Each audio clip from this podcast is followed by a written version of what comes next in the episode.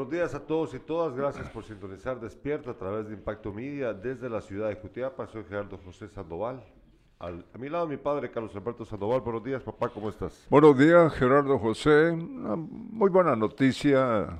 Eh, hoy muy temprano me di cuenta de que recibió un premio a, la independencia Erika Aifán, que pues tuvo que irse a los Estados Unidos y qué bueno que le hagan este reconocimiento. Más adelante vamos a hablar sobre A los que no les agrada es al montón de abogaduchos de aquí de, Gua- de Jutiapa. ¿En serio? ¿Sí? Montón de abogaduchos que siempre la criticaron porque nunca pudieron hacer que ella aceptara el dinero que ellos le ofrecían para juzgar de la forma en la que ellos deseaban a sus defendidos. Fíjate que e- ella tuvo muy buena relación, ya lo hemos dicho, con las abogadas aquí. Sí, Sí. sí.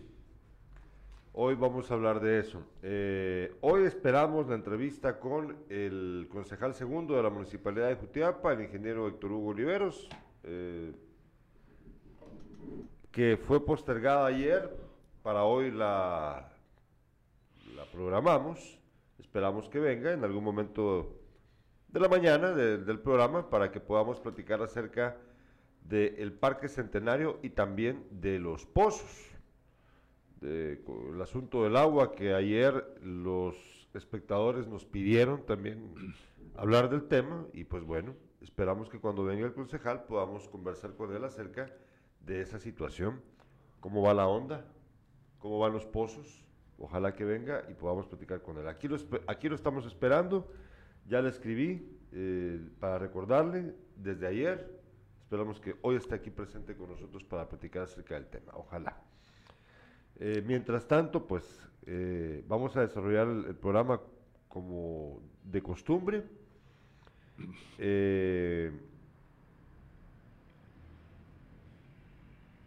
Qué lluvia la de ayer. Ah, sí. No, ya, eh, yo me levanté como a las cuatro y media y, ahí estaba lloviendo. Ah, todavía. Sí. Sí, fíjate que, que, bueno, ayer empezó a llover acá a las, calculo yo que fue como a las 3.30 de la tarde, pero eran, era una lluvia torrencial eh, y bueno, nos sorprendió a muchos porque últimamente ha estado lloviendo alrededor de las 5 de la tarde, pero esta vez llovió más temprano y eh, yo andaba en la calle, eh, la 15 de septiembre se anegó, la carretera interamericana, en, la parte de donde se encuentra la gasolinera Gaso, por ejemplo, la clínica del doctor, la clínica de la familia Ramos, por, por ejemplo, eso estaba, pero era un, una torrentada, era un, era un, cau- un caudal enorme de, de agua, un, río de agua, un río enorme de agua, lodo y basura a un lado de la cinta asfáltica. Era, bueno, ocupaba un, por lo menos un cuarto de la, de la cinta asfáltica el agua, porque ahí se forma una especie de, como de, no sé, se reúne el agua ahí, se, se reúne un montón por la forma en la que está hecha la carretera, que ya te recuerdas que es- hay como una especie de lomita ahí. Se- es, es complicado. Yo, yo- sí, ibas a No, yo te iba a decir, eh, fíjate que en Pasaco, Jutiapa, eh, ta- eh, las intensas eh, lluvias eh, han inundado casas y las carreteras están bloqueadas, se informan. Sí, sí, mira, eh, con respecto al... Estas lluvias son muy fuertes y hay un límite, ¿no? O sea, eh, es verdad que hay una responsabilidad de parte de las autoridades con respecto a cómo debe de ser... eh, estas contingencias deben de ser eh, previstas sin embargo, hay cosas que sí se salen de las manos. Eh, La fuerza de la lluvia, la, intensidad de la lluvia de ayer Y el tiempo que llovió, pues bueno. Fíjate que no se sabe, por lo menos no, no, no tenemos información sobre ello, que continúa el socavamiento del puente La Ciénaga. Eh, este está en la ruta interamericana en jurisdicción del Progreso Jutiapa. Y es posible que con las lluvias, eh, las últimas, pues vaya a, a provocarme eh, algún tipo de problemas. Eh, sí, por eso usted, o sea, mira, no, no, es algo que se pueda, hay un límite para lo que se puede lograr prever y controlar, porque cuando, cuando las cosas se ponen de esa manera, pues vas a llegar a tu parte con, con algo inevitable, ¿no? Ya me está contestando el concejal, en breve va a venir, ya, ya, me, ya me contestó, ya, ya viene para acá, así que para estar atentos vamos a usar el espacio. Eh, en breve vendrá el concejal. Bueno. Eh, ¿Tocamos lo de lo, la licenciada? Sí, por favor, dale. Bueno. Vamos a cambiar el orden de nuestro programa habitual eh, para darle cabida a la entrevista posterior con el, con el concejal Héctor Hugo Oliveros. Dale, dale, por favor. ¿Tenemos la imagen ahí? Sí, Ah, bueno. Ah, bueno. Fíjate que eh, ella recibió un eh, reconocimiento muy importante, eh, es el premio a la independencia. Erika Ifán, ex jueza de mayor riesgo de, compartió en su cuenta de Twitter que la Unión Internacional de Jueces le otorgó el reconocimiento premio a la independencia judicial. Según Ifán, Dicha organización reúne a todos los jueces y juezas a nivel mundial. Ella salió al exilio tras denunciar amenazas por su trabajo. Que me alegro. Ahí ven eh, ustedes, ahí está la... Sí, que me alegro. Eh, ella, pues, eh, la verdad que su paso por el juzgado aquí en Jutiapa fue muy importante su relación con las eh, eh, licenciadas también eh, muy importante, siempre la recuerdan. Ella está en los Estados Unidos. Todos la recuerdan. Sí, todos. Pero depende de quiénes. Algunos mal, otros bien. Fíjate que ella tuvo que irse del país, ¿no? Como otros lo han hecho. Temen por su vida y... Sí eh, como lo dije, abogaduchos de aquí de Jutiapa, yo los recuerdo cuando me contaban, y no se hagan los locos, es que ella me cae mal, porque no recibe pisto. ¿Mm? Ay, Dios mío, qué abogaduchos los de aquí de Jutiapa, la verdad, con todo respeto lo digo, no todos, ¿eh? hay muchos que son muy buenos, algunos son amigos míos, yo los respeto mucho, pero hay otros que llegaron al, grado de cinismo de decirme eso a mí. ¿Ah, así, de decírmelo eh, aquí, así, a viva voz, que por eso les caía mal. Bueno, pero la verdad que, que esta abogada mostró eh, tener la capacidad y para ejercer su, su trabajo, ¿no? Sí. Aquí, eh, aquí ella lo mostró pero mucho más importante, naturalmente, que estaba en, este, en la capital del país. ¿verdad?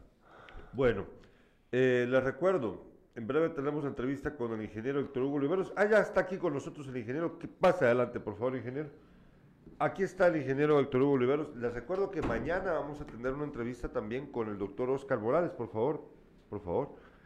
Eh, mañana nos va a visitar el doctor Mixi para platicar acerca de los accidentes de tránsito en la ciudad de Jutiapa, cómo impacta esto en la salud. Pero ahora nos acompaña el, ingeniero Héctor Oliveros. Buenos días, ingeniero, concejal segundo de la Municipalidad de Jutiapa, ¿cómo estás? Muy buenos días. Acércate un poquito más al micrófono. Muy buenos días, eh, gusto saludarlos a la audiencia de Impacto Media, don Alberto Sandoval, Gerardo, muchas gracias por la invitación. Pues aquí presentes para platicar y comentar sobre el parque bicentenario que, estamos realizando. ¿Parque Centenario? Sí, Parque Centenario. Parque Centenario. Parque Centenario, que estamos pues trabajando proyecto pues que soñamos para darle plusvalía, más plusvalía a todos los eh, sectores de, los barrios cercanos para poder eh, para poder que descongestionar también el parque central que fue una visión que tuvimos y pues que Agutiapa pues definitivamente como una cabecera departamental se merece eh, pues ir ampliando muchas áreas recreativas y pues nosotros creemos de que esta va a venir a beneficiar a muchos jóvenes que ya que el parque está hecho donde está pues definitivamente una gran área escolar eh, donde pues complejo educativo. complejo educativo tenemos el experimental la escuela de comercio escuela del cóndor eh, el INEP 2 de junio la departamental en fin eh, y las colonias Democracia, eh, Valle del Sol, eh, eh, la colonia de donde está el barrio El Centro, en fin, muchos lugares aledaños. El barrio Alegre también.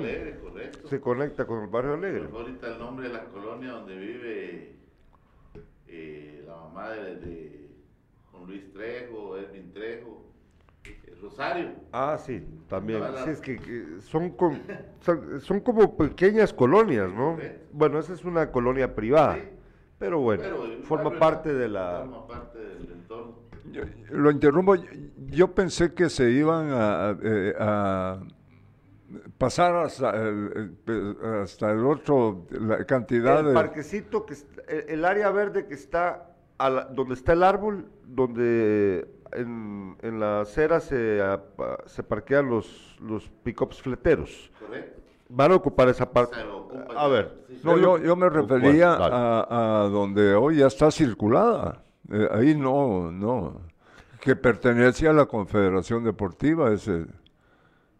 Sí, no, sí, ahí no, porque eso es de la Confederación. Pero lástima grande, porque yo le voy a decir una cosa: jamás va a hacer algo la Confederación ahí, ¿no? Eh, sí. Eh. En su momento, fíjese, don Alberto, que sin estar en una administración, eh, por andar metido siempre en el tema del básquetbol, tuvimos, yo especialmente tuve la oportunidad de ir a Guatemala a visitar a Gerardo Aguirre y le hicimos ver los espacios que ellos tenían. Y pues yo de una... ¿Qué, ¿qué les dijo?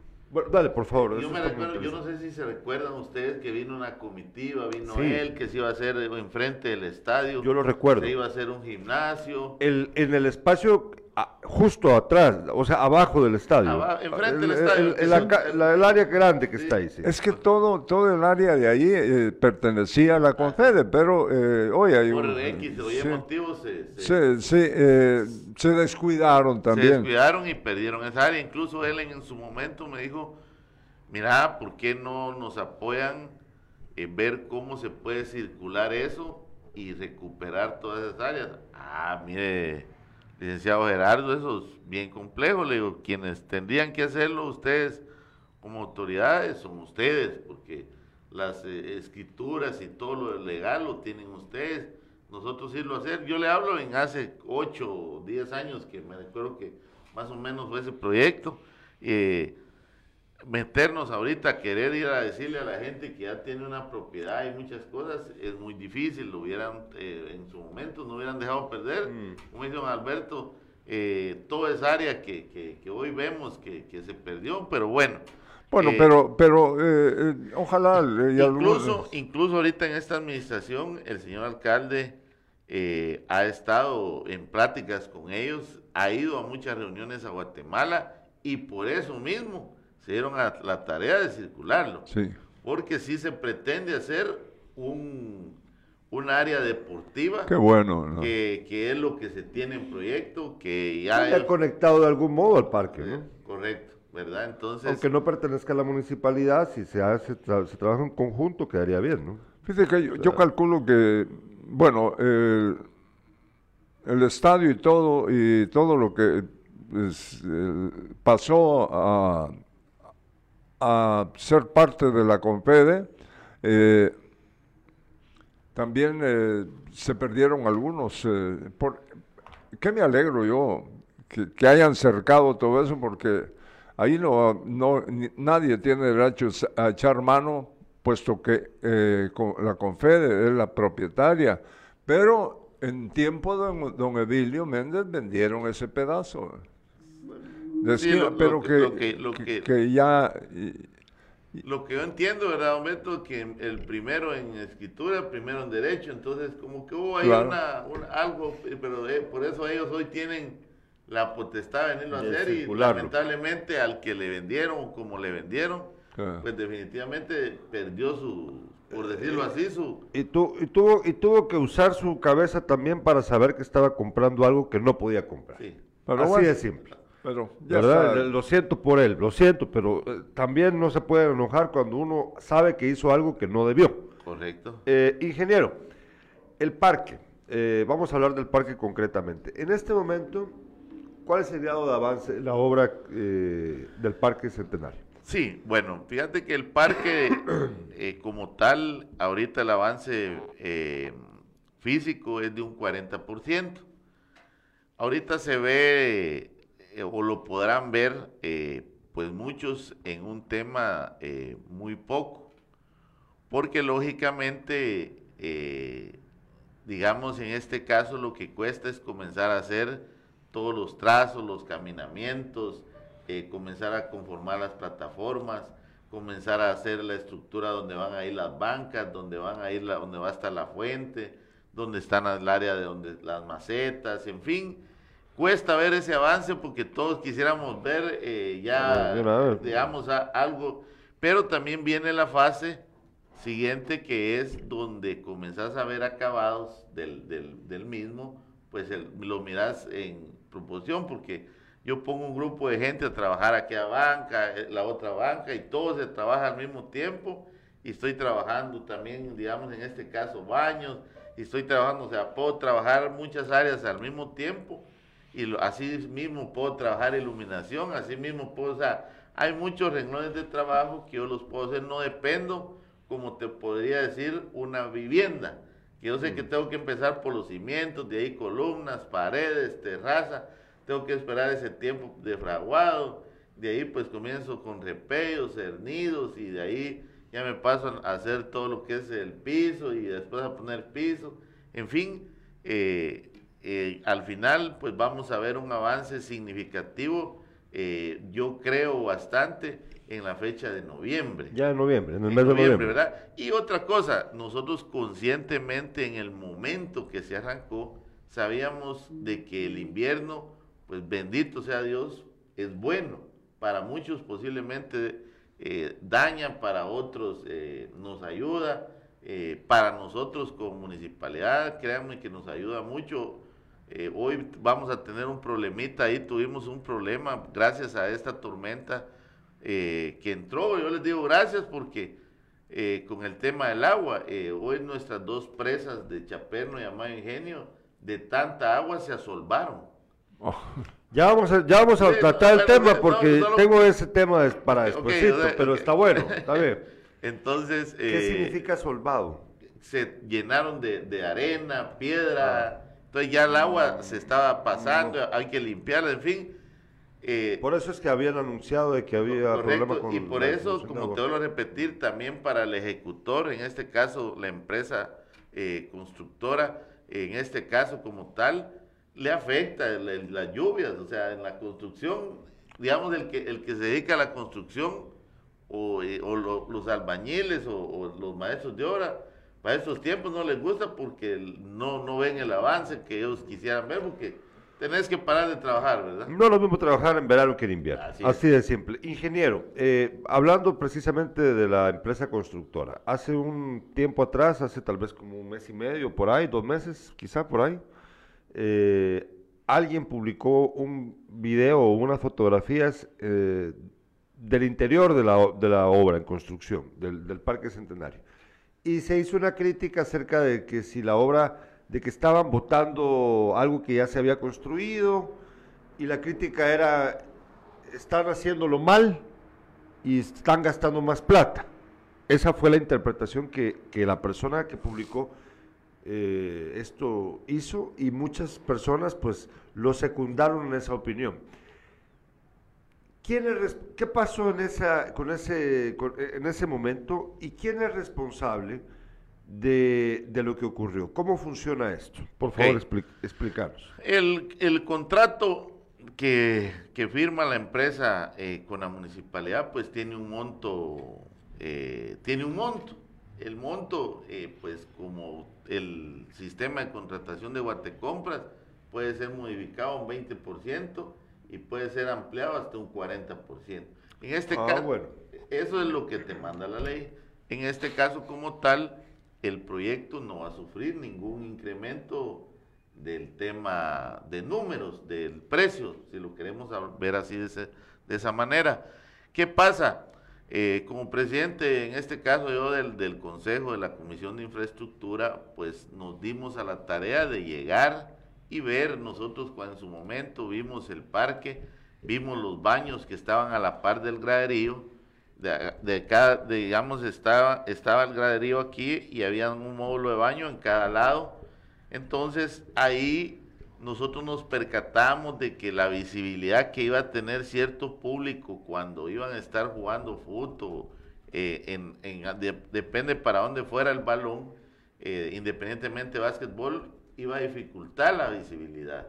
Y también entonces dijimos, era más fácil hacerle, hacer esa modificación en una obra gris que votar eh, al final un, dos paredes y, ampliar este graderío y los baños que quedaran atrás de, los graderíos, pues no iba a ser una cosa onerosa para, en este caso, se le habló, él lo vio también el ejecutor como un acto de, de, eh, de mejoramiento. Sentido, sentido como una corrección por sentido común. Así de sencillo lógicamente, pues lamentablemente eh, podemos decir, pues, ¿por qué no se dio cuenta en la planificación? Porque en la planificación eh, a los planificadores les ganó el, el, la emoción de que aquí a los lados había dos imágenes en cada módulo de baños pintadas, donde había una persona, pues el, logotipo de Michael Jordan, el logotipo de, de un jugador pegando, entonces se veía bonito, pero ya cuando en este caso si lo queremos ver, eh, eh, eh, ya viéndolo en la realidad, pues nosotros dijimos, bueno, son dos metros de baño a cada lado, dos metros de graderío más a lo largo, ganamos cuatro metros. Si no mal recuerdo, creo que el graderío estaba para capacitado como para 200, hoy se amplía como para 280, una cosa así. Entonces ganábamos espacio, al final eh, es cierto, de pérdida de tiempo, pérdida de plata. Al Pero la paga la municipalidad. No. ¿Quién lo paga? El ejecutor. El ejecutor. Va, es, es, que eso es algo que hay que aclarar porque la gente estaba con la duda.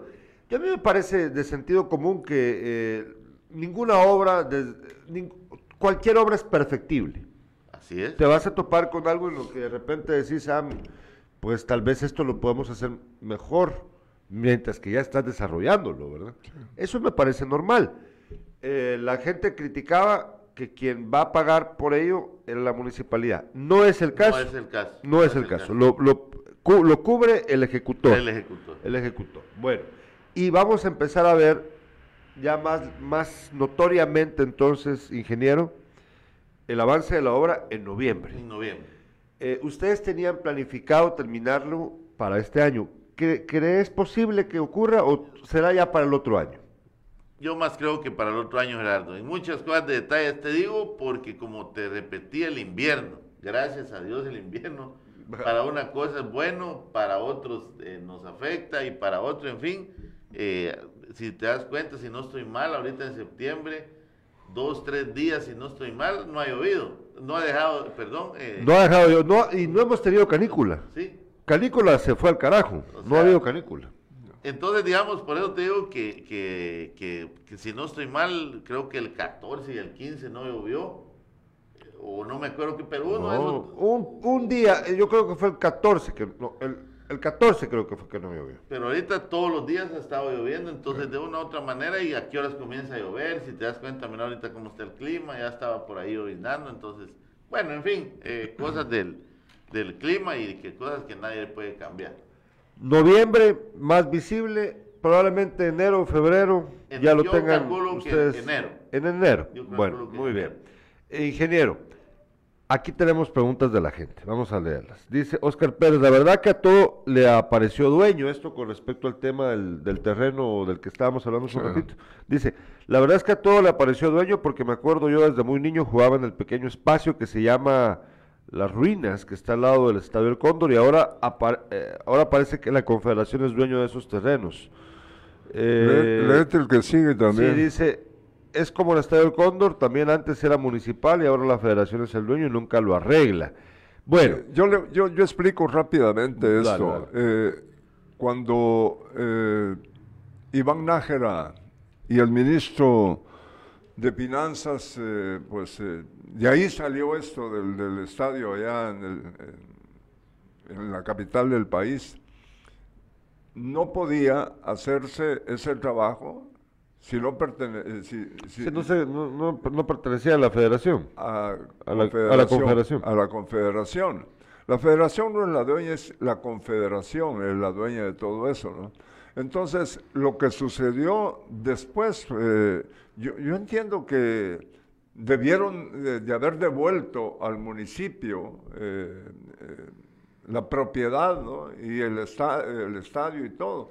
Y mira cuántos años han pasado, cerca de 35 años y, y continúa en manos de la Confederación. ¿no? Así que yo, yo le, explico eh, que no fue aquí, eh, esto, eh, de, la Confede no o sea, no se podía hacer ese trabajo si no, si no era si no era a través de que la Confederación fuera cedido a ellos. Sí. Bueno, tenemos mensajes también. Dice Carlos Salazar. a ver, entonces, ¿por qué no hay agua potable en las casas? Si hay buen invierno, ¿no estarán vendiendo el agua a los que venden agua por pipas? Pregunta. No, mira, definitivamente el, tema que la verdad se nos volvió un poco a nosotros en este momento eh, bastante tedioso con el tema de los tres pozos, que yo espero en Dios que no pase de esta semana sin que ya los conectemos. Eh, la verdad se nos hizo un trámite tan... Eh, los pozos ¿Cuáles pozos? Los tres pozos los, nuevos. Los nuevos. Eh, el del, el del, mercado, el del parquecito, el parquecito y el 2 de junio. Y el 2 de junio. Se nos hizo muy engorroso, fíjate, el tema del, de, de, conseguir la energía eléctrica por el cambio de bombas que sufrieron y demás. Ah, ustedes nos contaron ese eh, detalle. entonces, eh, la verdad, hemos, ahí sí que estábamos viendo muchas cosas. Eh, para que se nos agilizara ese trámite.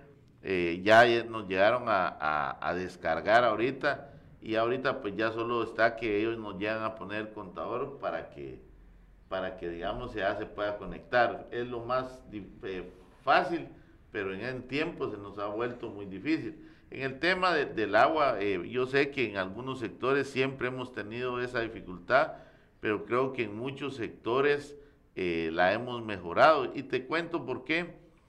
Yo me recuerdo que cuando nosotros entramos a la administración, lo que había recaudado en cobro la municipalidad eran como 770 mil. Nosotros en el 2020, que fue el año de la pandemia, que se exoneró y muchas cosas más, recaudamos, si no mal recuerdo, un millón y medio. El siguiente año, que fue el 2021, eh, recaudamos 2 millones 200 y hoy creo yo que, ya superamos ese 2 millones 200 a la fecha que estamos. Entonces, eso nos da la pauta. Creo que no todos los vecinos y, la verdad eh, es nuestra eh, caballito de batalla, si lo queremos llamar ahorita, con todos los pozos nuevos que vamos a hacer en diferentes colonias para descongestionar, en este caso, esas colonias que que por muchos años, pues definitivamente han tenido ese problema.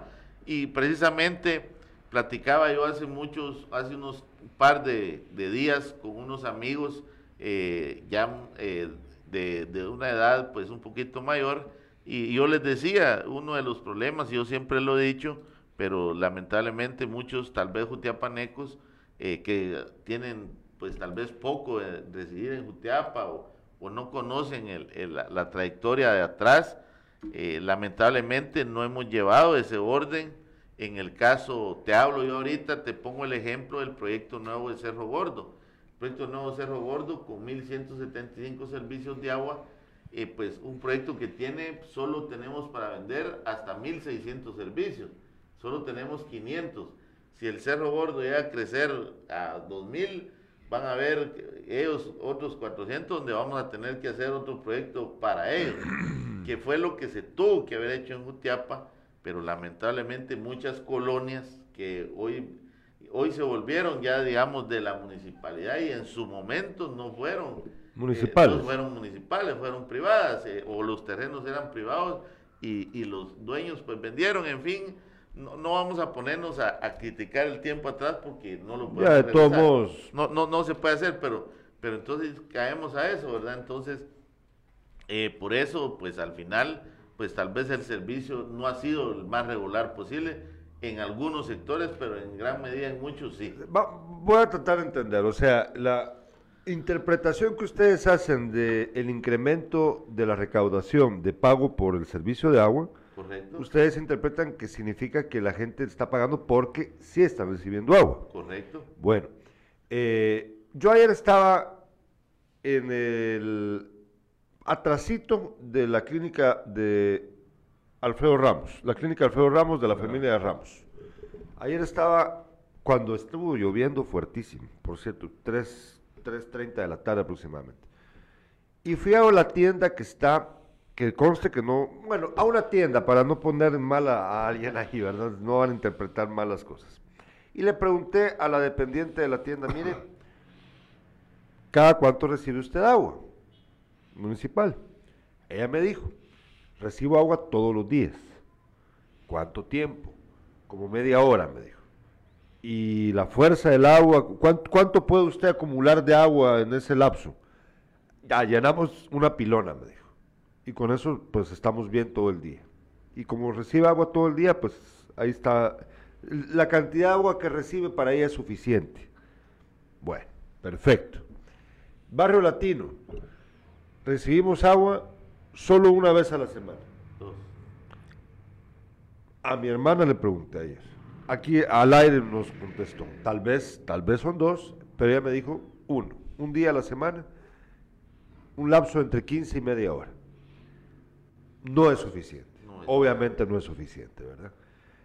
Aquí hay una lógica, porque conforme va bajando, eh, vas bajando sobre la ciudad, hay gente que está tomando agua, ¿cómo se llama? Esta, cuando agarran agua de la... que sacan esta como mangue... Que, de la caja donde están Ajá, exacto, sacan el agua de ahí. Entonces cada vez te vas quedando menos, con menos agua conforme vas bajando, cuando conforme vas yendo, no sé si decir hacia el sur, será hacia el sur. Sí. Hacia para, pues para allá. Cada vez cuando estás para allá, para abajo, como decimos aquí con Para el hospital. Para, el hospital. Te vas quedando, va. Eh, entonces, yo entiendo que hay colonias que tengan mejor el servicio de agua, que tengan agua más seguido, con mayor fuerza, y durante más tiempo, y hay otras que cada vez, y hay otras que todavía no han visto esa mejora. Eh, ¿Cuál es la proyección que ustedes tienen de lo que ocurrirá cuando ya estén habilitados los tres pozos de los que estabas hablando?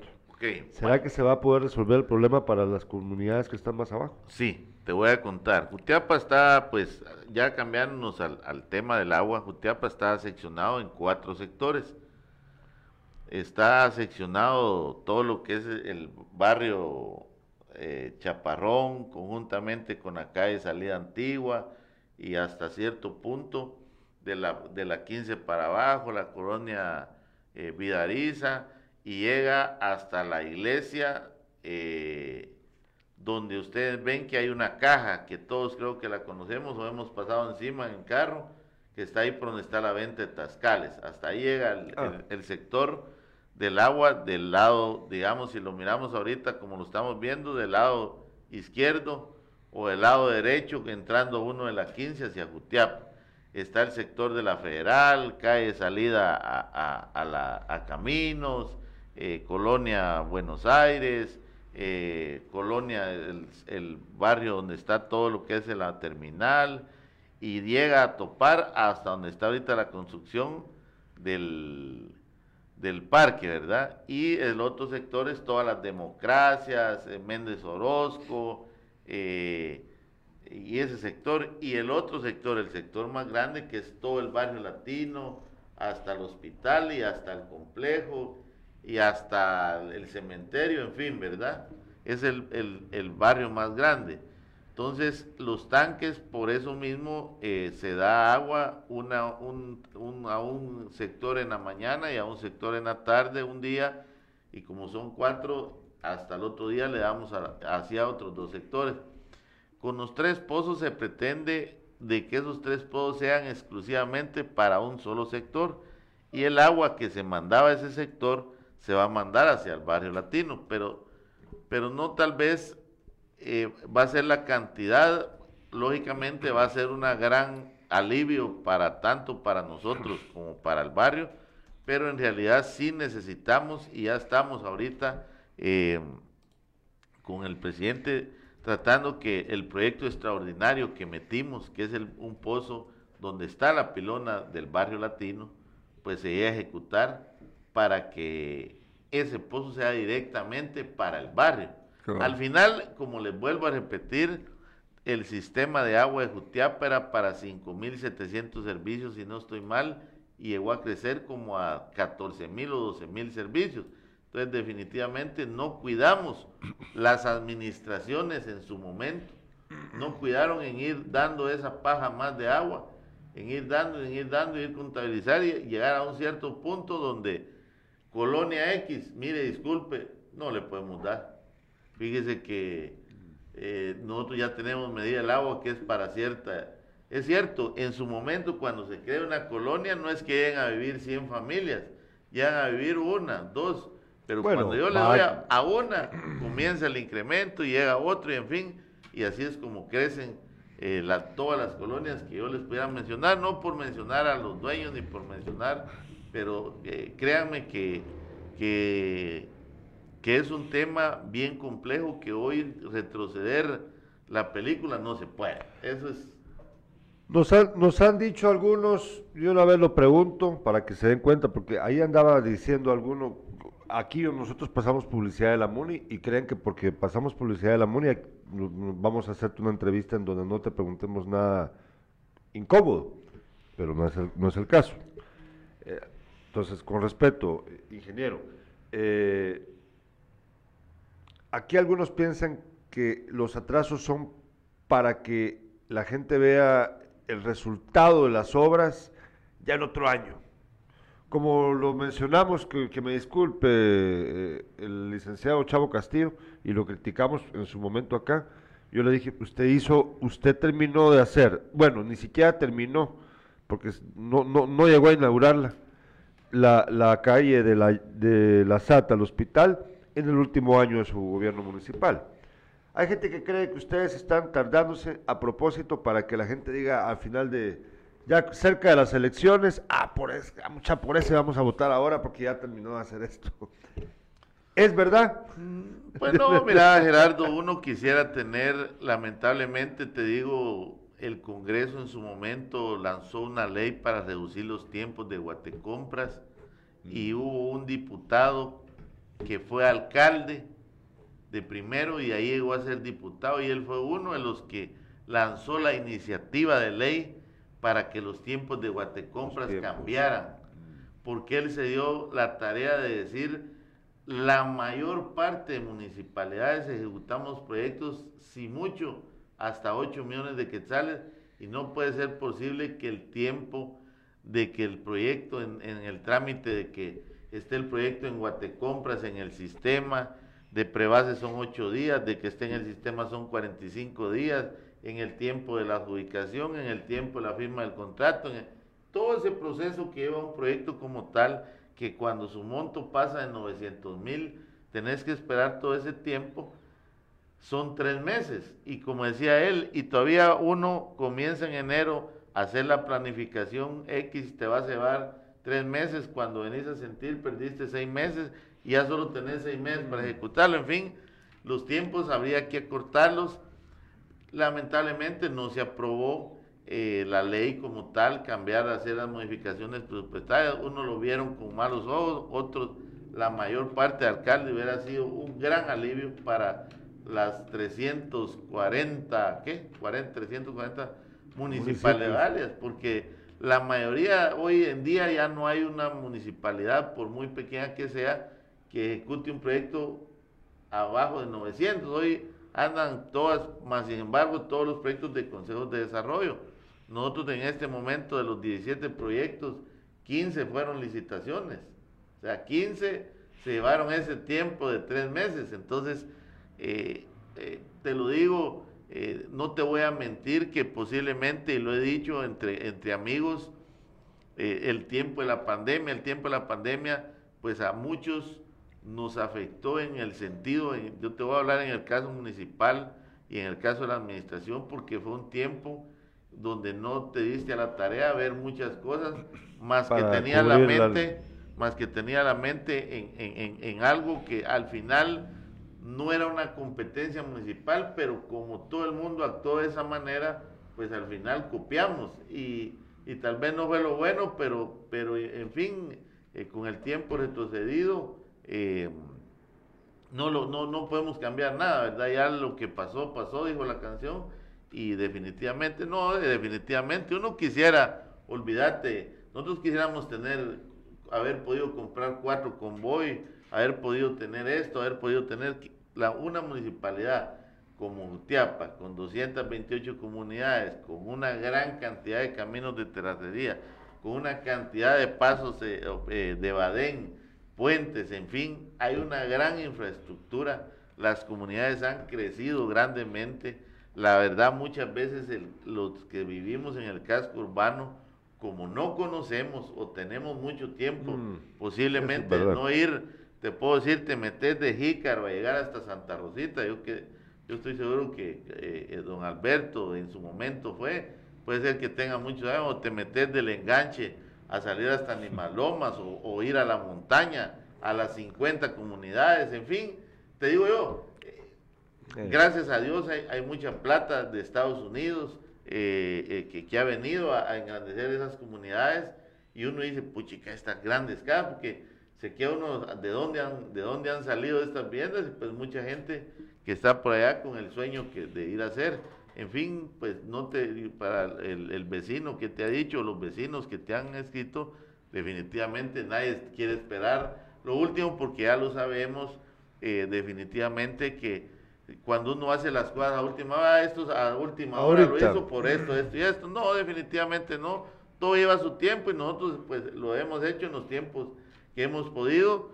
Y lógicamente, eh, pues como te vuelvo a repetir, no hay tiempo eh, en un gobierno que vos pretendés en tu cabeza eh, tener muchos proyectos y que los vayas a terminar definitivamente o que vayas a desarrollar todo lo que, lo que en su momento, si lo vemos nosotros, cuando nosotros entramos, Cutiapa tenía 98 años ya haber nacido y no podemos arreglar de problemas de 98 años para atrás en 2, 3 años, eso es bien difícil eh, yo siempre he dicho, y no por hacer aquí una publicidad ni nada, pero la continuidad de cualquier proyecto X o de cualquier eh, situación es lo que te va a llegar en su momento a estabilizar y como lo hemos podido notar grandemente en muchos municipios. La continuidad ha sido el éxito de muchas cosas. Tenemos mensajes, nos dice Fernando Peñate, ¿y la remodelación del mini complejo?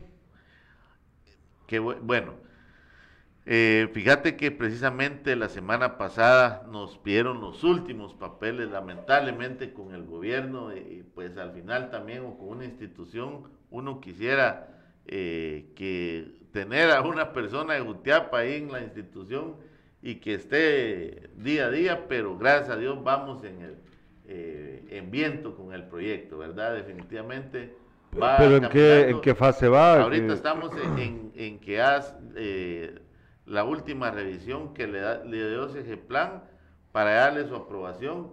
Se le crea el nuevo SNIP de lo que yo les conté la última vez que vine a hablar del minicomplejo, porque ya no quisieron aceptarlo con el mismo SNIP, ya creando ese nuevo SNIP, ya regresa nuevamente al Ministerio de Cultura y ya el Ministerio de Cultura hace su procedimiento para ya comenzarlo a subir al sistema de Guatecombras y ahí es donde venimos el tiempo. El, tiempo, que son tres meses de, que el evento va a estar en, ahí en el aire y si ya vemos ahorita tres meses, se nos llega a fin de año. Yo espero en Dios que a, inicios de enero el proyecto arranque para que, eh, que arranque a la construcción, ¿verdad? A la construcción. A la construcción. Nos dice Kevin Dagoberto Salguero. Eh, el Parque Rosendo Santa Cruz debería tener policía municipal y botes de basura. Pues, sí tiene botes de basura. sí, sí, te, voy a eh, interrumpir. es que el problema de los botes de basura, con todo el respeto que se merecen, son botes viejos, oxidados, y que ahí llegan a eh, poner, incluso de, casas cercanas llegan a, echar basura a esos eh, botes. Entonces, yo pienso que deberían de, tener eh, motes, botes pues que no se miren tan mal como, como algunos.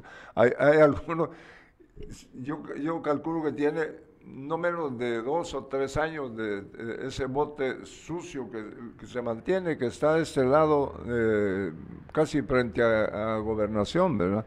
Entonces, eh, dice, el Parque Rosendo Santa Cruz debería tener policía municipal y botes de basura. Se necesitan señales de tránsito, cámaras de seguridad, el centro histórico. pero se encuentra abandonado. El ornato, basura por todos lados, camino a la universidad hay túmulos de tumultos de basura. tumultos de basura y no hay orden. La PMT está donde no debería estar, dice. Bueno, también dice no hay inversión en infraestructura de educación. Bueno, eh, yo creo que, pues, bueno, hay cosas que sí, hay cosas que no. Por ejemplo, eh, Hablando del centro de la ciudad, pues yo vivo en el centro de la ciudad, ¿verdad? Vivo en el barrio latino, a, tres cuadras, a dos cuadras del parque. Eh, pues sí, vos vas, pasás atrás del Colegio San Miguel, del antiguo Colegio San Miguel, y la gente sigue metiendo sus motos sobre la acera, la banqueta que está destruida. ¿Sabes dónde es, verdad? Correcto. Mete, ayer estaba yo como la chingada, porque ayer me pasó de nuevo está lloviendo, ponen las motos ahí, vos tratás de evitar mojarte y no podés porque no puedes caminar por la acera. Y la PMT no les pone ninguna infracción a esos que se montan sobre la acera. La banqueta, no sé por qué no la han arreglado, ya, yo creo que es una banqueta, o sea, primero es el centro, ¿no? Esa banqueta debería de ser arreglada. Y, y ya amonestados aquellos que se están parqueando sobre ella. Yo no entiendo la maldita costumbre que tienen de meter sus pinches motos y sus carros sobre la acera ahí. Y fíjate que no solo eso, de ahí hay un lugar donde salen a orinar. Ah, salen a orinar. No, no, bueno, que no jodan. Pero, pero, pero va, ok, ese es un asunto, pero bueno, ese es muy difícil de evitar.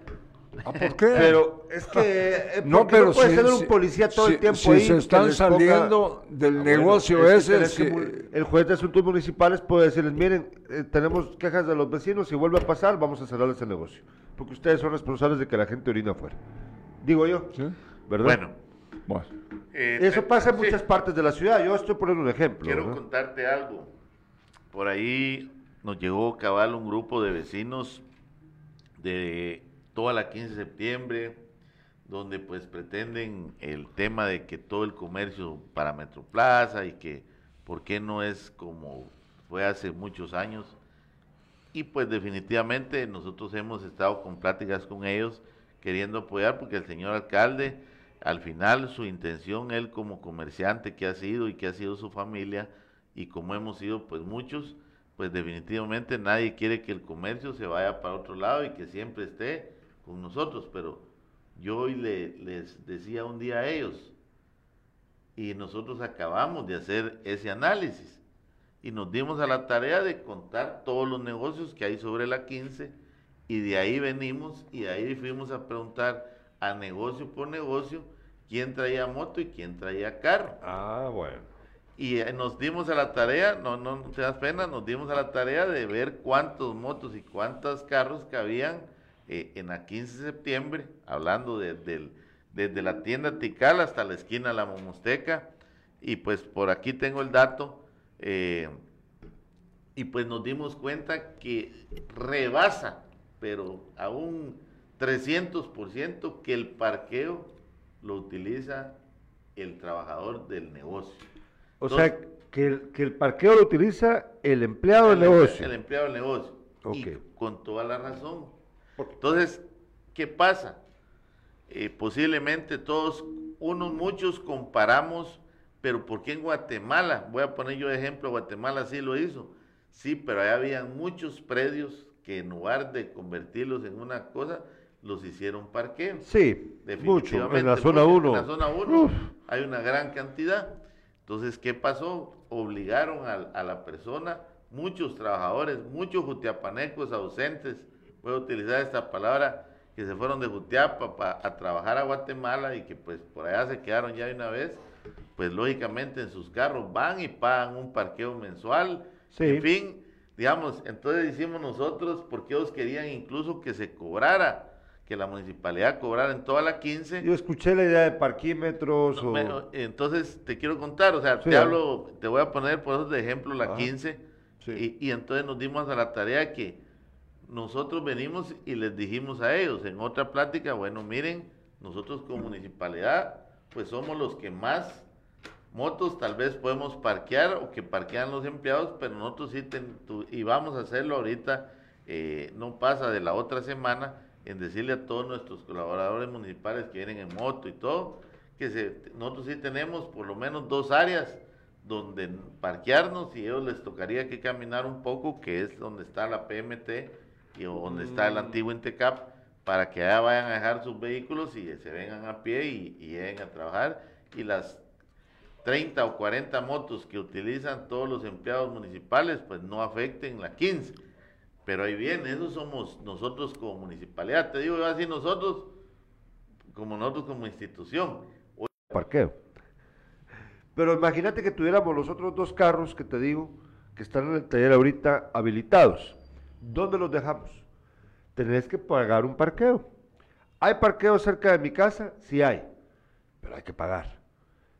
eso es lo que nosotros no hemos llegado a comprender y tiene sentido, señor concejal nosotros ahí tenemos un reto, papá, porque no hay espacio. Imagínate que tuviéramos esos dos carros, ¿dónde los dejas? pero, pero ahí está Gerardo, por eso te ponía el ejemplo de la 15. Y eh, gracias a Dios, porque lo digo así también, Jutiapa ha crecido grandemente en comercio. Eh, porque ha crecido, se ha vuelto un centro de, que, de atracción hacia los vecinos, porque nosotros miramos, vos lo estás diciendo ahorita, toda la calle donde ustedes viven, hoy hay muchos negocios, donde hace muchos años atrás, pues lógicamente... Era una vida diferente. Era una vida diferente. Mi papá todavía no lo entiende. Vea, mi, papá ayer vio a un indigente que estaba pidiendo dinero ahí frente al parque y me dijo, vos, ¿y esta gente de dónde viene? Me dijo mi papá. Papá, porque esta gente son de las aldeas, son de comunidades que bueno son de aquí. No, pero también tenemos eh, eh, gente que ha venido de otro lado. Pero ha crecido muchísimo la ciudad. pues entonces, ¿qué pasa? Digamos, eh, pongamos el ejemplo ahorita, no por hacer la publicidad, como decís vos, Capitán Jack. Pues es, sí, o sea, mira, pues viene Capitan, de ahí viene el otro negocio que está a la par, de ahí otro a la par, y, pues vieron ahí que, que, que comercialmente... Podías prosperar en esa calle. vos no puedes, miren muchachos, no, no, solo aquellos. no, no, no, no, no. O sea, comenzás a, te metes en un conflicto con muchos vecinos y al final también hay vecinos que dicen, bueno, yo prefiero alquilar porque es una entrada fija que voy a tener mensualmente y posiblemente hice una casita por otro lado, me salgo de aquí porque me, me tiene más cuenta, en fin, todos hemos visto cómo, como quien dice, hacer el negocio, ¿verdad? Eh, entonces, eh, la verdad, el, tal vez el terreno más grande que tenemos, te voy a decir yo si lo queremos ver para alquilarlo, fuera el terreno de los Orozco. ¿Cuál es ese terreno? El de aquí de la bajada de, de, ¿qué te dijera yo? Eh, donde están los, eh, la peluquería de los Ramírez. Ah, ya, ya, digamos, e, ese terreno que posible, yo no te puedo decir de cuánto es, pero, pero digamos, si nos metemos a Google Maps, podemos ver que es, una, es grande, pero ahí viene lo que nos pasa en Jutiapa. Otra cosa que no nos gusta los Jutiapa. Caminar. Caminar. Mucho menos yo me bajo hasta allá, valga la redundancia al parqueo. Y te lo digo y te voy a poner el ejemplo. Y no, no, no es por. Lo que pasa que ahí es donde hagamos muchos análisis. ¿Cuál fue el primer centro comercial o el primer edificio comercial que fue dos niveles que se construyó hace muchos años en Jutiapa? la Plaza del Éxito, aquí mm. a, un costado donde estamos. Y que todos los locales de arriba nunca fueron prósperos para el que los diseñó. Es que a la gente no le gusta subir gradas no Le no le gustaba o no le gusta subir una grada. Y eso que estaba en a 15. ¿Qué negocio hubo? Me recuerdo un negocio de Angelito, tema de tarjetas y ah, teléfonos. De ahí me recuerdo que estuvo un el gimnasio, y, y ahí probaron, con, y la gente no, no entraba, porque la gente nos gusta pasar sobre una calle y ver, y si me gusta entro, y si no, hasta ahí. Y te pongo el segundo ejemplo, la Plaza El Éxito del Mercado. Del mercado. Lamentablemente, cierto, en diseño tal vez fallaron con las gradas, porque sí, son muy pesadas, en fin. Pero lo que yo te quiero decir, entonces, ahí es donde, digamos, si nosotros, a, si por darte un ejemplo, miren, señores, amigos, allá hay parqueo en, en esa parte de abajo, ala, pero de aquí que yo camine desde hasta allá abajo hasta subir a, a, la, a la calle principal, está muy lejos y entonces le ponemos, y te lo digo porque nos ha pasado con el estacionamiento que se creó o la terminal que se creó en la Plaza San Basilio, el famoso El Hoyo que así le han puesto de, de te voy a decir de apodo, porque al final el terreno está ahí abajo. Digamos, si miramos el nivel de la calle, la calle aquí y donde están los buses están aquí. Y los microbuseros tienen razón, mire, los abuelitos no quieren bajar y que mire que esto y que mire que el otro. Pero es ahí donde te pones, eh, digamos, si nosotros, imagínate qué pasaría si nosotros, bah, está bueno, todos salganse otra vez del estacionamiento y váyanse a la calle porque ahí no el vecino eh, puede estar tranquilo con su carga. Vienen otros vecinos y se desordenó otra vez. El, entonces, te digo, es bien difícil ver muchas cosas con unos ojos que yo los veo, el otro los vea con otros ojos, en fin, todos distintamente. Entonces sí, Jutiapa, pues de una u otra manera tenemos que ver y es un proyecto que nosotros tenemos, eh, eh, te soy honesto, a futuro, eh, construir, comenzar a construir ya estacionamientos en diferentes áreas, pero ya hablar, ya sea para arriba o para abajo, o para ambos lados, pero que Ajutiapa tenga un estacionamiento municipal o un parqueo municipal para que independientemente si lo concesiones a una empresa, como hicieron el parque si no está mal, tal vez nos ayudan Alberto el Concordia o el, o el Central, que una empresa lo hizo y él cobró por, por, el, servicio. Por 20 años el, servicio. Eh, y la municipalidad, pero alivió el, tema de, Bueno, yo, yo, mi opinión, mi humilde opinión, señor concejal, es de que lo a futuro, porque eso es un proceso largo, eh, es enseñar a la gente que pueda andar en bicicleta. Eh, y, es que el problema aquí es que ya no hay dónde más crecer. A menos de que la gente, como lo decía él, decida el que se fue a Guate o el que está en Estados Unidos, voy a vender mi casa, lo voy a hacer un parqueo y empecé a tener parqueos privados. Pero aquí, ¿a dónde más vas a crecer para poder cubrir esa necesidad? la gente estamos, entre dos ríos. sí, o sea, hay un límite y ya llegamos al límite, ya, ya llegamos al tope. Entonces, sí es una cuestión cultural que tenemos que modificar, aprender a caminar, aprender a usar bicicleta. La bicicleta puede servir muchísimo para descongestionar la situación que se vive en el centro de la ciudad. Es mi, opinión. Hay una, eh, aquí hay un, eh, dice eh, que la municipalidad, esto lo he visto yo, incluso en, esta, en la calle para que va para el hospital, eh, hace poco lo vi, casi una cuadra está esto.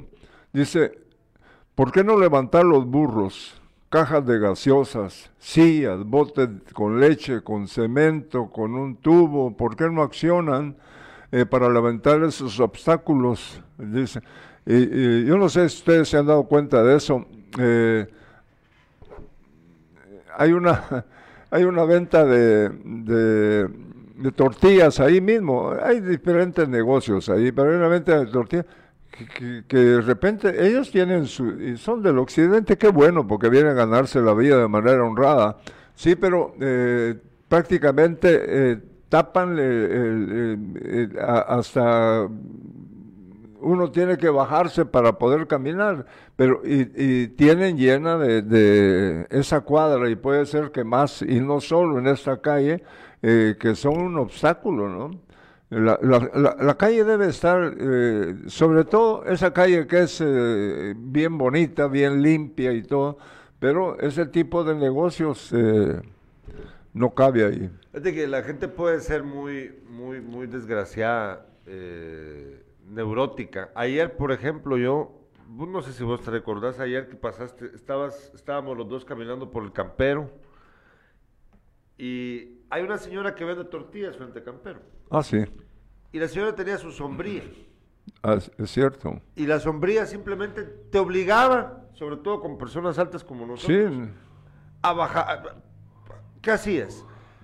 Te digo yo, hay también extremos, ¿verdad? Que conste. Nos dice nos dice Vinicio López, lo que han demostrado es incapacidad, dice. Lastimosamente son escasos muy pobres en ideas, no pueden implementar medidas porque no les alcanza para pensar en cosas buenas, dice Vinicio López. Luis Slenker dice, porque, ah, bueno, ese ya lo leíste. Gilberto Cosío dice, es difícil darle gusto a todos, lamentablemente. Y sí estoy de acuerdo con lo que dice Gerardo de las bicicletas. Pues sí, es que, es que además es saludable. Y dice Libel Ángel Guerra Duque, que dice, el, el tema es interesante, creo que dice. Me gustaría escuchar las secciones de un plan municipal para la problemática del tráfico del paso por la ciudad de Jutiapa. Bueno, eh, señor concejal, ya estamos a punto de terminar. Eh, esto es un tema muy largo, ¿no? Hay muchas cosas. La gente quiere soluciones inmediatas, cosa que no es posible. La verdad no es posible. La gente pero, pero así es, el ser humano así es, ¿verdad? Quiere las cosas ya. Sin embargo, eh, hay cosas que sí creo se pueden hacer eh, de forma más eficiente y en un tiempo razonable. Yo estoy tomando, por eso estoy escribiendo y yo, voy porque estoy viendo los, los, comentarios. Estás viendo los comentarios. Y una vez lo estoy mandando a los departamentos. Para que vayan viendo. para qué bueno. Le pongan atención al...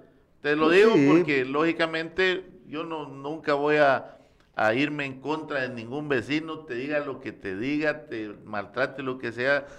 no, o sea, mira, pues, pues ¿qué pasa? Mira, pues, Con, eso, mira, pues yo te digo, con un pelear con X o Y, que nos agarremos a cuentazos si lo querés ver o del pelo o esto, el problema ahí está.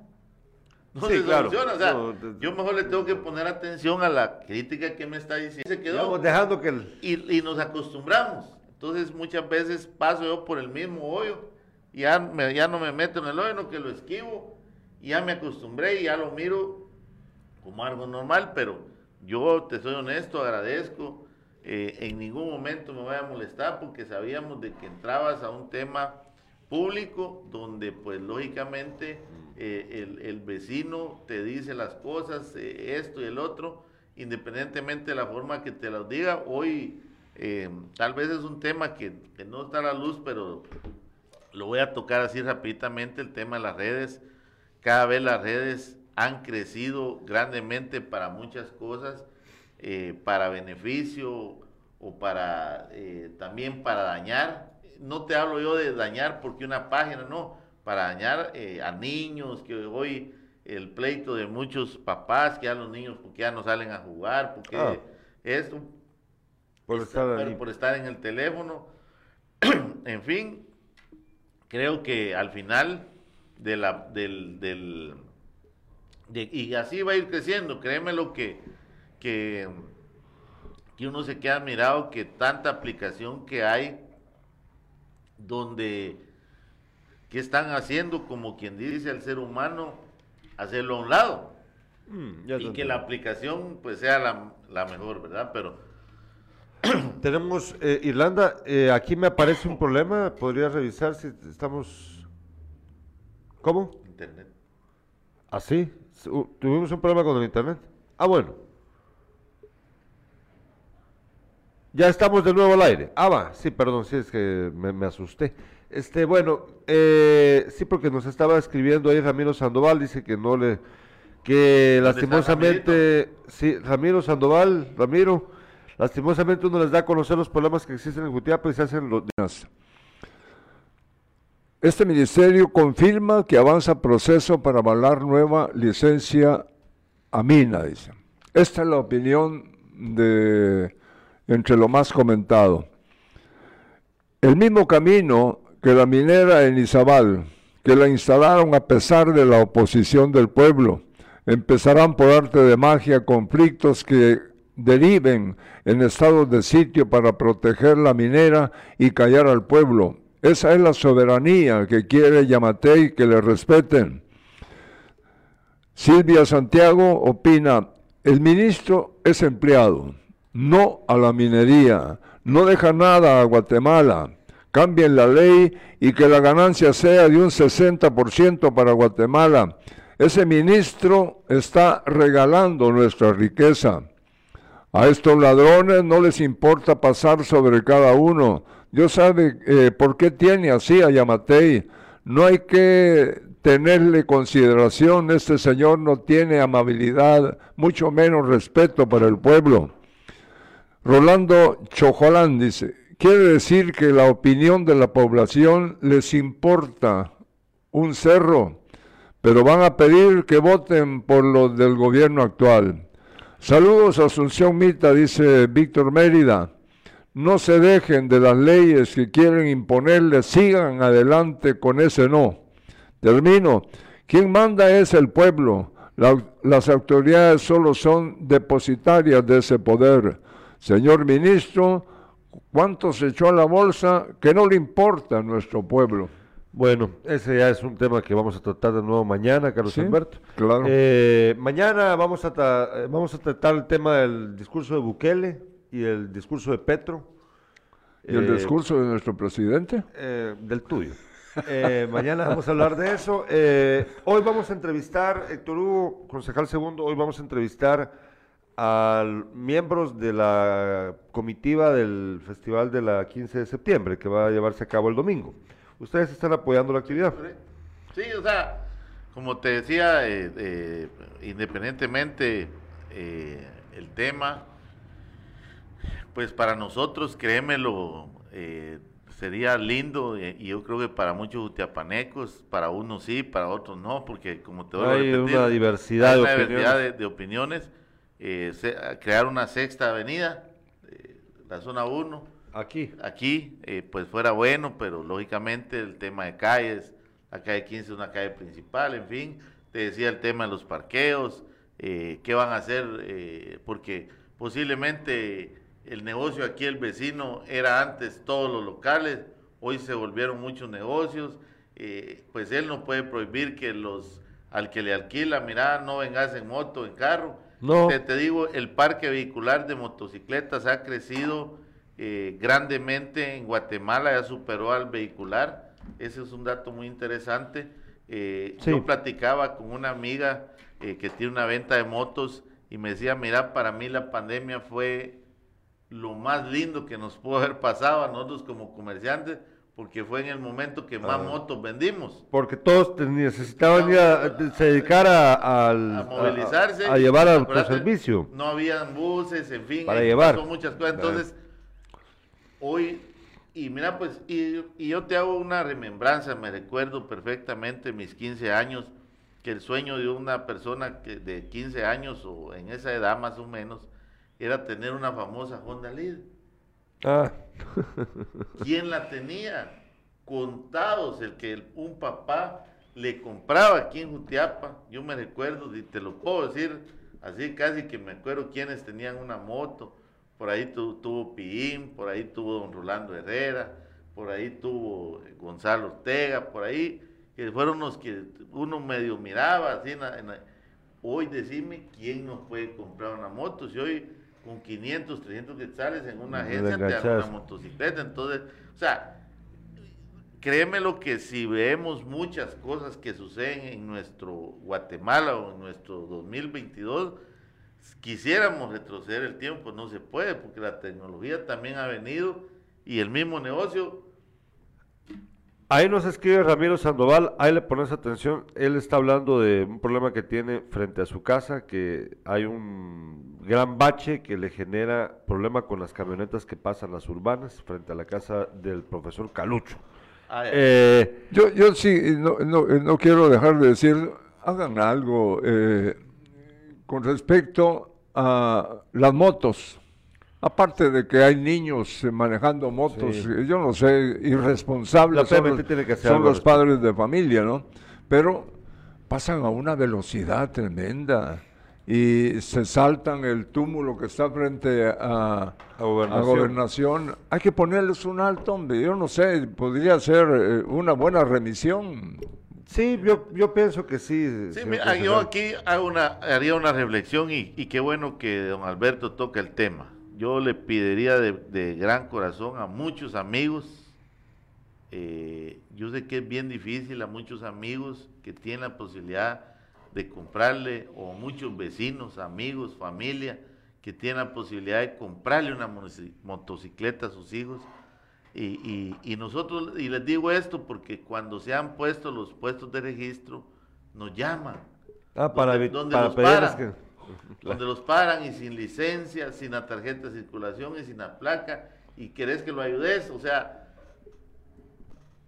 papá, mamá, eh, ah, esa conciencia, o sea, yo les digo, no, no, no es por, no es por eh, defenderme, no, pero yo me recuerdo que en su momento, en, mi juventud, tenía 17, 16 años, papá, comprame mi licencia, no amigo, saca tu licencia y hasta que cumplí mis 18 años yo voy a sacar mi licencia y sin tener carro. O sea, antes los papás eran un poquito más, les voy a decir, estrictos y hoy pues hemos permitido cosas de este tipo o posiblemente también el, el que compra la moto ah. ya tiene un trabajo pero no ve que, que no tiene eh, para circular, pero cuando le ponen una multa eh, X, pues ahí quieres que lo ayude. Entonces, en fin, pero gracias, don Alberto. Yo por eso le escribí ahorita a Vidal directamente para que, vamos a tener que poner más, eh, en este caso, más eh, retenes de PMT a ciertos horarios en diferentes días para, lógicamente... Y, Van a aprender. Mira, lamentablemente, lo pasa que, mira, pues aquí te pones en un tema vos que castigás. Pero ni modo a la bolsa de X persona, ¿no? Yo no te voy a decir de un nombre ahorita porque... No, puede ser cualquiera. Puede ser cualquiera, entonces eh, eh, ahí es donde eh, es que ellos solo la plata ah, miran, es que la PMT esto, es que... Créeme que si ustedes hacen eso, los voy a apoyar al 100%. Mira, pues, fíjate, te, digo una cosa, a mí no se me olvida cuando yo estudiaba en Guatemala. La semana pasada me enteré que de norte a sur y de este a oeste en El Salvador todos llevan casco. Todos. Bueno, eso. No, yo. Por, por averiguar si es cierto. No, yo no lo sé. de tratarlo. Te agradecemos mucho, señor concejal, el tiempo para nosotros, para la audiencia, para conocer estos temas. Ojalá que lo que ustedes planean hacer lo hagan bien y lo hagan pronto. Y bueno, eh, las críticas siempre las van a recibir. Hay algunas correctas, hay otras que yo sé que se pasan es normal dentro de la administración pública. Correcto. Pues bueno, gracias a todo el, público, todos los que, nos ven, que nos escuchan. Eh, a don Alberto, Gerardo, gracias por la invitación. Sabes que estamos para hablar de cualquier tema municipal. Eh, estamos apoyando al señor alcalde Luis Rosales a un 100% desde que se inició el proyecto, pues nuestra intención en este caso, nuestra tarea como concejal la hemos extralimitado. Sabemos de que un concejal, pues, al final su trabajo totalmente diferente al que nosotros hacemos, pero nosotros como el amor que le tenemos a Jutiapa, eh, pues le hemos dedicado el tiempo 24/7. Entonces estamos para servirles en lo que podamos y sería un bonito tema tocarlo otro día, las funciones y todo de, un consejo y muchas cosas más. Podríamos, podríamos programarlo. Me gusta la playera del concejal, lo que no me gusta es la gorra. Ah, debe ser de Barcelona, ¿o qué le pasa? Muchas gracias a todos. Nos vemos a las 5 de la tarde hoy en Sin Casacas. No se lo pierdan.